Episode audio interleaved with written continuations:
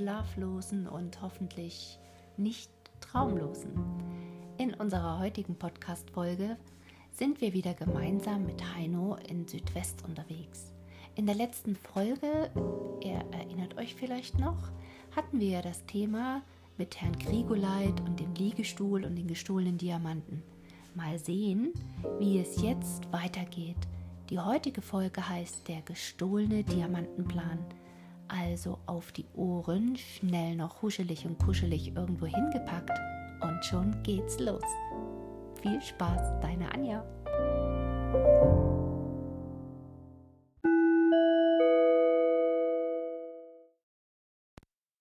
Der gestohlene Diamantenplan.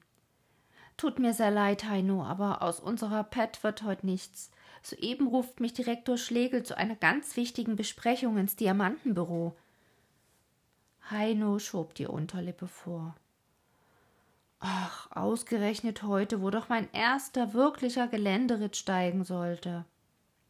Afrika ist reich an Überraschungen, mein Junge. Schadet nichts, wenn du es im Kleinen auch mal merkst. Aber wart mal, du könntest ja natürlich, ja, du könntest trotzdem zur Flamingo-Halbinsel reiten. Ich gebe dir Zacharias als Begleiter mit. Unsere Pet holen wir dann in den nächsten Tagen nach. Oh, Onkel Ernst, du bist doch wirklich ein feiner Kerl. Also mach dich fertig. Hoffentlich wird's recht nett. Hals- und Beinbruch. Dr. Hart lächelte leise, als er sah, wie Heino gleich davonstürmte. Herein, rief der Rektor Schlegel, der Leiter der Angra Diamantminen, des einzigen großen Diamantbetriebes in Südwest, der noch in deutschen Händen war. Dr. Hart trat ein. Ah, mein Lieber, da sind Sie ja, mein lieber Hart. So, nun setzen Sie sich mal hier in den Sessel, und zwar recht fest, denn ich habe Ihnen heute etwas ganz Außerordentliches zu berichten. Sorgfältig verschloss er die Doppeltür, setzte sich Dr. Hart gegenüber und begann mit gedämpfter Stimme. Sie sind ja einer der drei Männer, die das große Geheimnis unserer Diamantmine kennen. Ach, Sie meinen die Kenntnis der Ursprungsstelle. Ganz recht. Und Sie wissen auch, dass Ihr Entdecker, der alte Klinkhardt, uns seinem Plan, die gesamte Lageskizze der Diamantenpipes mit all seinen Ansprüchen vertraglich gegen eine runde Zahl von englischen Pfunden abgetreten hat. Dieser Plan also, der Direktor flüsterte jetzt fast, ist verschwunden. Dr. Hart sprang auf. Was? Nicht möglich. Aus dem Stahlschrank? Jawohl, verschwunden und zweifelslos gestohlen. Ich habe auch schon einen bestimmten Verdacht. Wahrscheinlich von unserem Zeichner, der vorigen Monat so plötzlich seine aussichtsreiche Stellung kündigte und nach Australien abdampfte. Dr. Hart pfiff leise durch die Zähne. Aber das hat Zeit. Wichtiger ist, dass wir herauskriegen, wer der Auftraggeber dieses Halunken war und dass wir durch entschlossenes Handeln unsere Gegenspieler um die Frucht dieses Diebstahls bringen.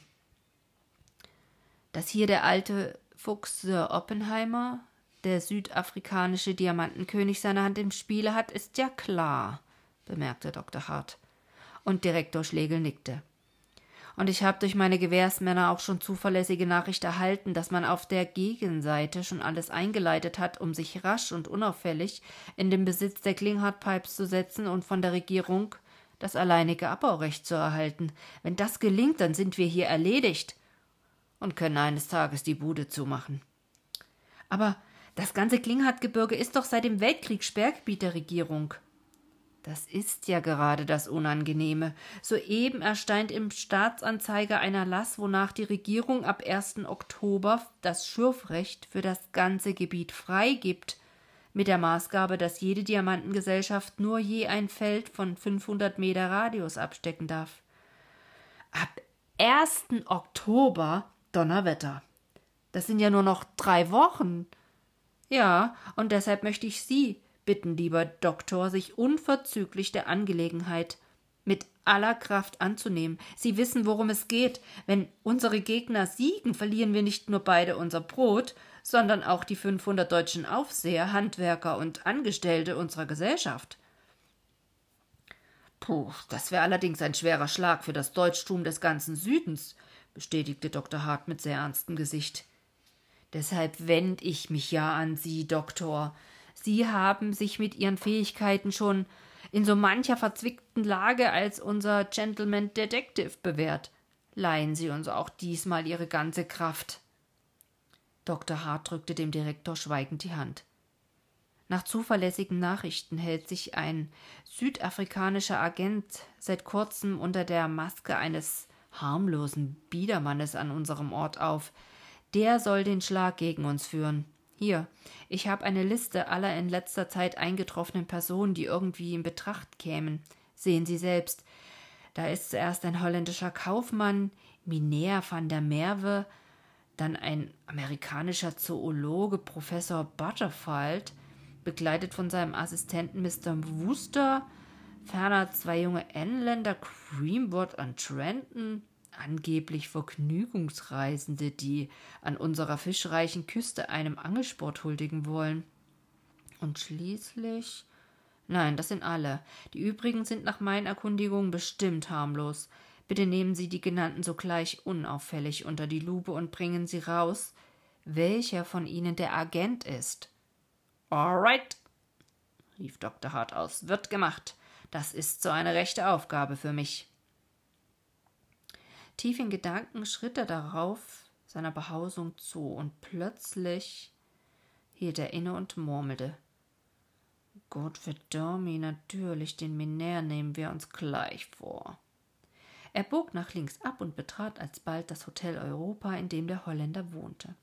In der Bar war schon reger Betrieb. Einige deutsche Kaufleute, ein paar englische Hafenbeamte, südafrikanische Eisenbahner und da in einer Ecke im bequemen Korbstuhl der etwas rundliche Minär im Gespräch mit dem Schriftleiter der Lüderitzer Buchter Deutschen Zeitung. Das traf sich ja glänzend denn Dr. Hart war mit dem Zeitungsmann eng befreundet. Er setzte sich also zu den beiden und bestellte sich einen Whisky Soda. Doch kaum waren die einleitenden Bemerkungen über das Wetter gefallen, als sich unerwartet der Holländer auf den Zuruf eines Engländers hin erhob und sich mit ihm an die Bar zu einem der hohen Schemel setzte. Pech. Dr. Hart wandte sich deshalb an den Schriftleiter Mülow mit der unvermittelten Frage. Sag mal, kennst du eigentlich den Miner van der Merwe schon länger? Klar, Mensch. Vor Jahren haben wir in Kapstadt sechs Monate bei der gleichen Exportfirma gearbeitet. Er ging dann in eine Filiale nach Jorbaon, während ich mich einer geistigeren, mitunter auch geisttötenderen Beschäftigung zuwandte. So? Und was macht der Holländer jetzt? Wieder in Kapstadt, alte Firma, Woll- und Fellhandel. Verbürgst du dich dafür, dass deine Angaben unbedingt richtig sind?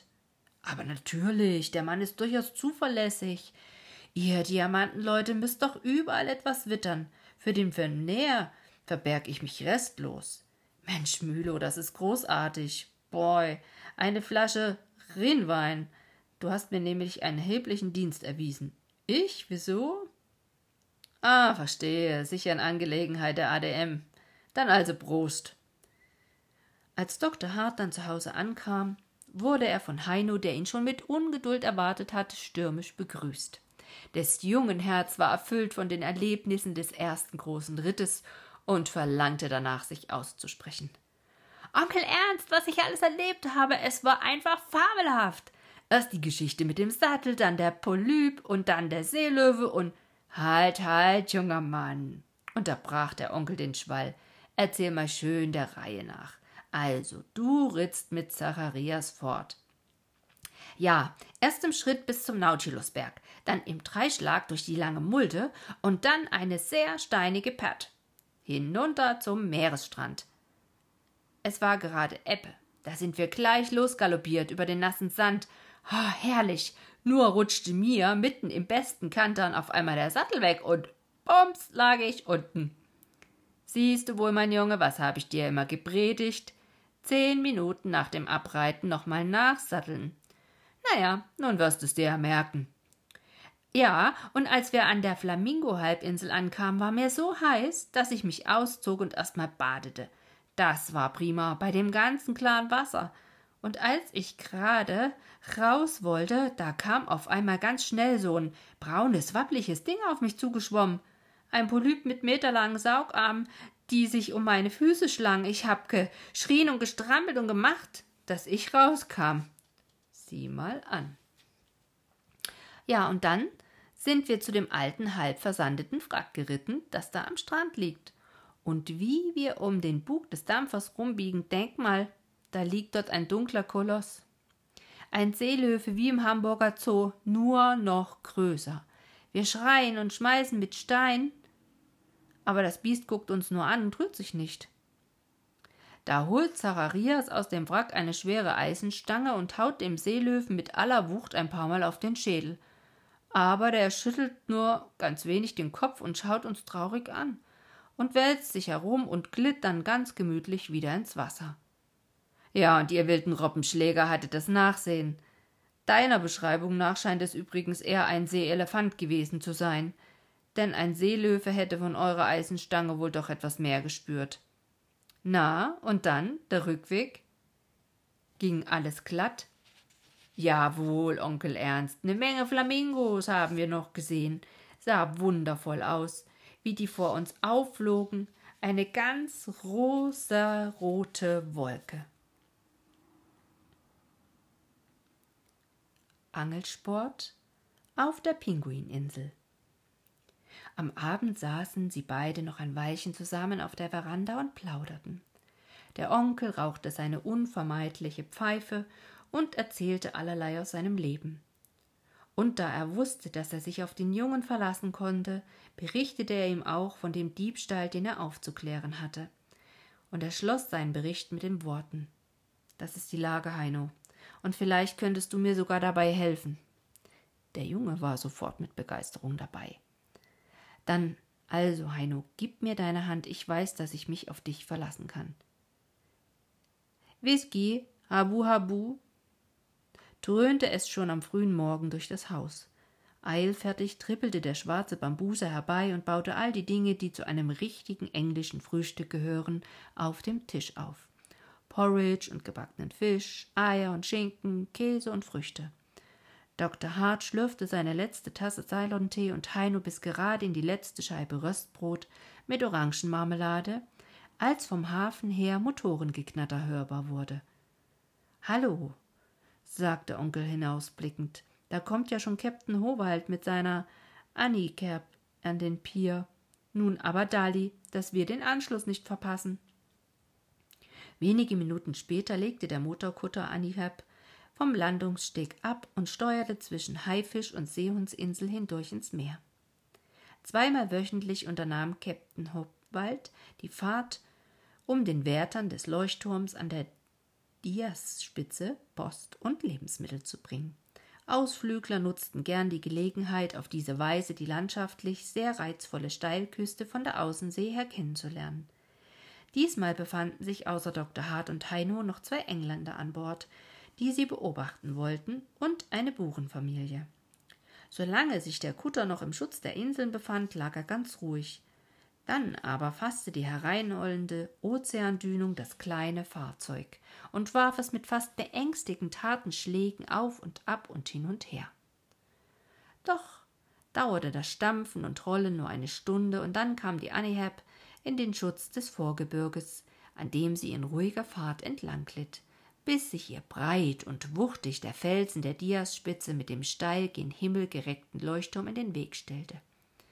Ziehe deine Schuhe aus, denn der Ort, da du stehst, ist ein heiliges Land, rief Dr. Hart dem Neffen scherzend hinzu, als sie den Kutter verließen. Wieso denn? fragte Heino und blickte sich verwundert um.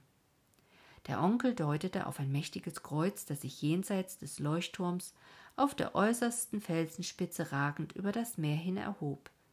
Hier errichtete der berühmte portugiesische Seefahrer Bartholomäus Diaz im Jahre 1486 auf seiner großen Entdeckungsfahrt ein Steinkreuz als Zeichen der ersten Landung eines Weißen an Afrikas Südküste. Heino hätte sich gerne Kreuz und Leuchtturm näher angesehen, doch jetzt hieß es Anschluss halten an die anderen Fahrtgenossen, und so wanderte man ohne Aufenthalt die zerrissene Felsküste entlang nach Süden bis zu einer winzigen sandigen Bucht. Ihr gegenüber lag nur gut ein Steinwurf vom Festland entfernt das Ziel der Wanderung, die Pinguininsel. Pass auf, raunte Dr. Hart, der während des Marsches einen rundlichen Gegenstand geheimnisvoll unter seinem Rock verbergen, verborgen hatte. Heino, pass auf, jetzt wirst du was erleben. Auf dem kleinen felsigen Eiland befanden sich zwei Wellblechhütten. In der einen hauste Mr. Waterley, der Inselkönig, ein alter, ausgedienter englischer Seemann, der die recht wertvollen Guanavo-Vorräte für die Krone Großbritanniens zu bewachen hatte. In der anderen Hütte hausten seine Untertanen, ein halbes Dutzend zerlumpter Kapphottentotten. Da standen die sieben Ausflügler am Gestade und schauten über den schmalen Meeresarm auf die Insel hinüber. Doch nichts regte sich dort. Sie begannen mit den Armen und weißen Tüchern zu winken. Nichts regte sich. Sie riefen und schrien gegen die leichte Südwestbrise an Hallo und Holüber. Aber keine Menschenseele zeigte sich.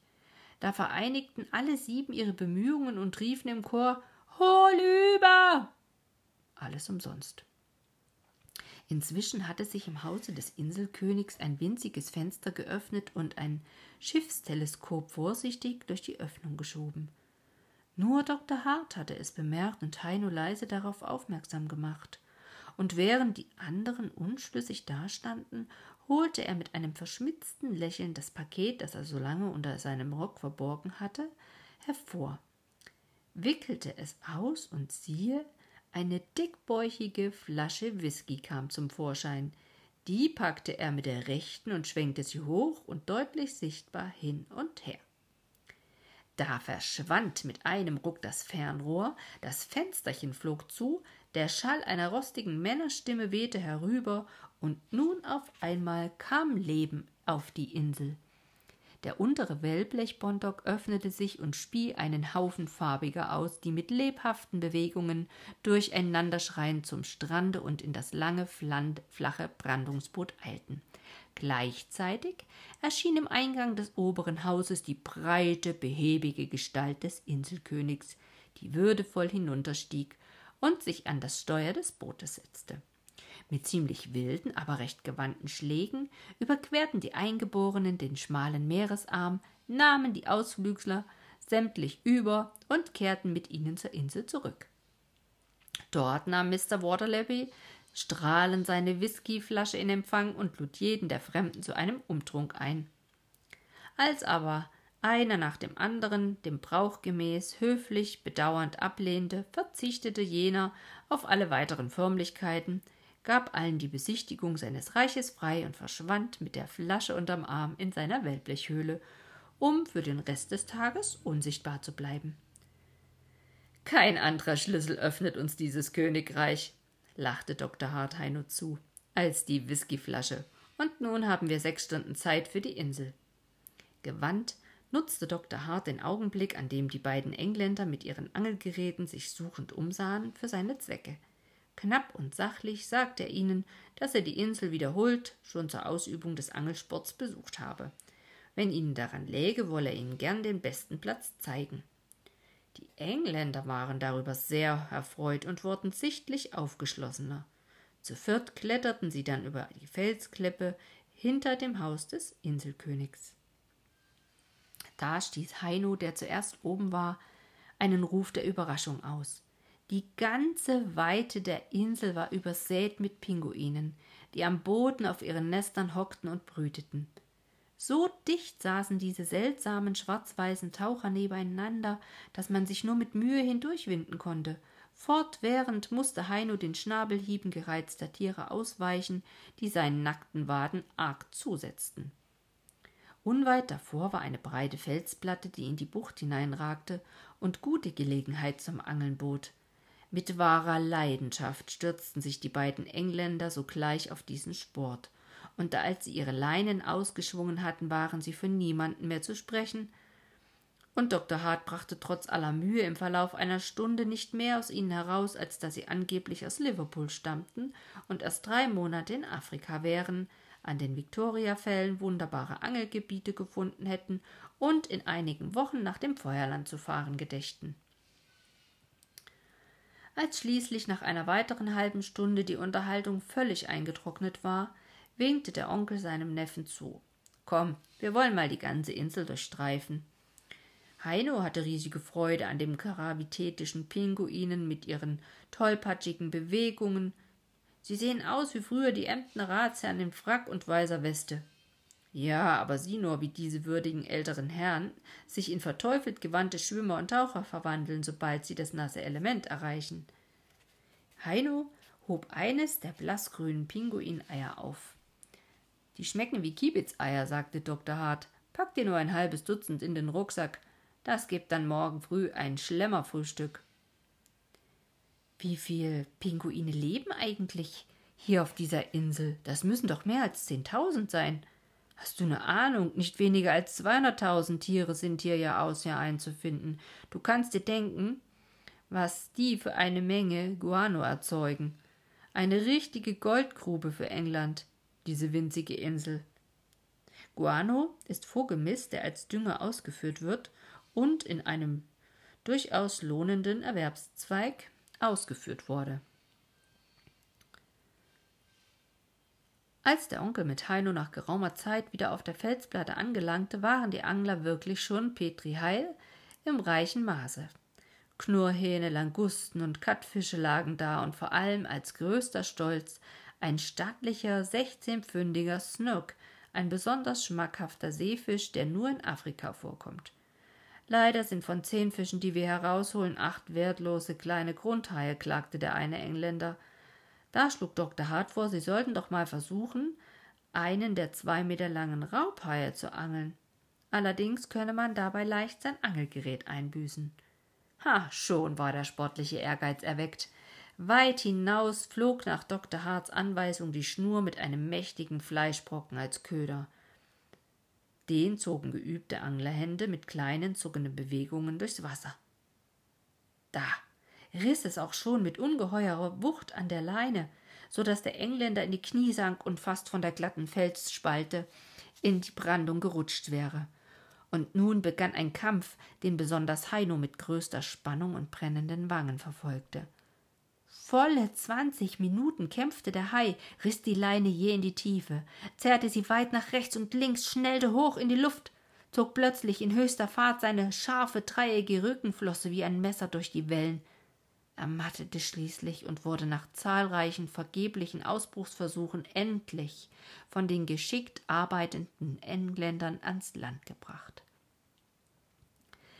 Dieser sportliche Sieg über den Räuber des Meeres schien die beiden Söhne Albions völlig zu verwandeln. Sie wurden jetzt so gesprächig, wie sie vorher schweigsam gewesen waren. Immer wieder erzählten sie aus der Rückfahrt von ihrem aufregenden Erlebnis und merkten gar nicht, dass jetzt Dr. Hart nur mit einem spärlichen Yes oder No antwortete. Aber Heino hatte die Veränderung doch bemerkt, und als sie abends auf der Veranda die Ereignisse des Tages besprachen, erklärte ihm der Onkel auf seine Frage rundheraus Angelsportlich war es ja ein großer Erfolg, aber sonst eine Enttäuschung. Diese Engländer sind entweder ganz durchtriebene Burschen oder ganz harmlos. Und damit endet die Geschichte von Heino für heute. Und in einer der nächsten Folgen bist du hoffentlich wieder mit dabei und erfährst, wie es weitergeht. Also bis bald, deine Anja.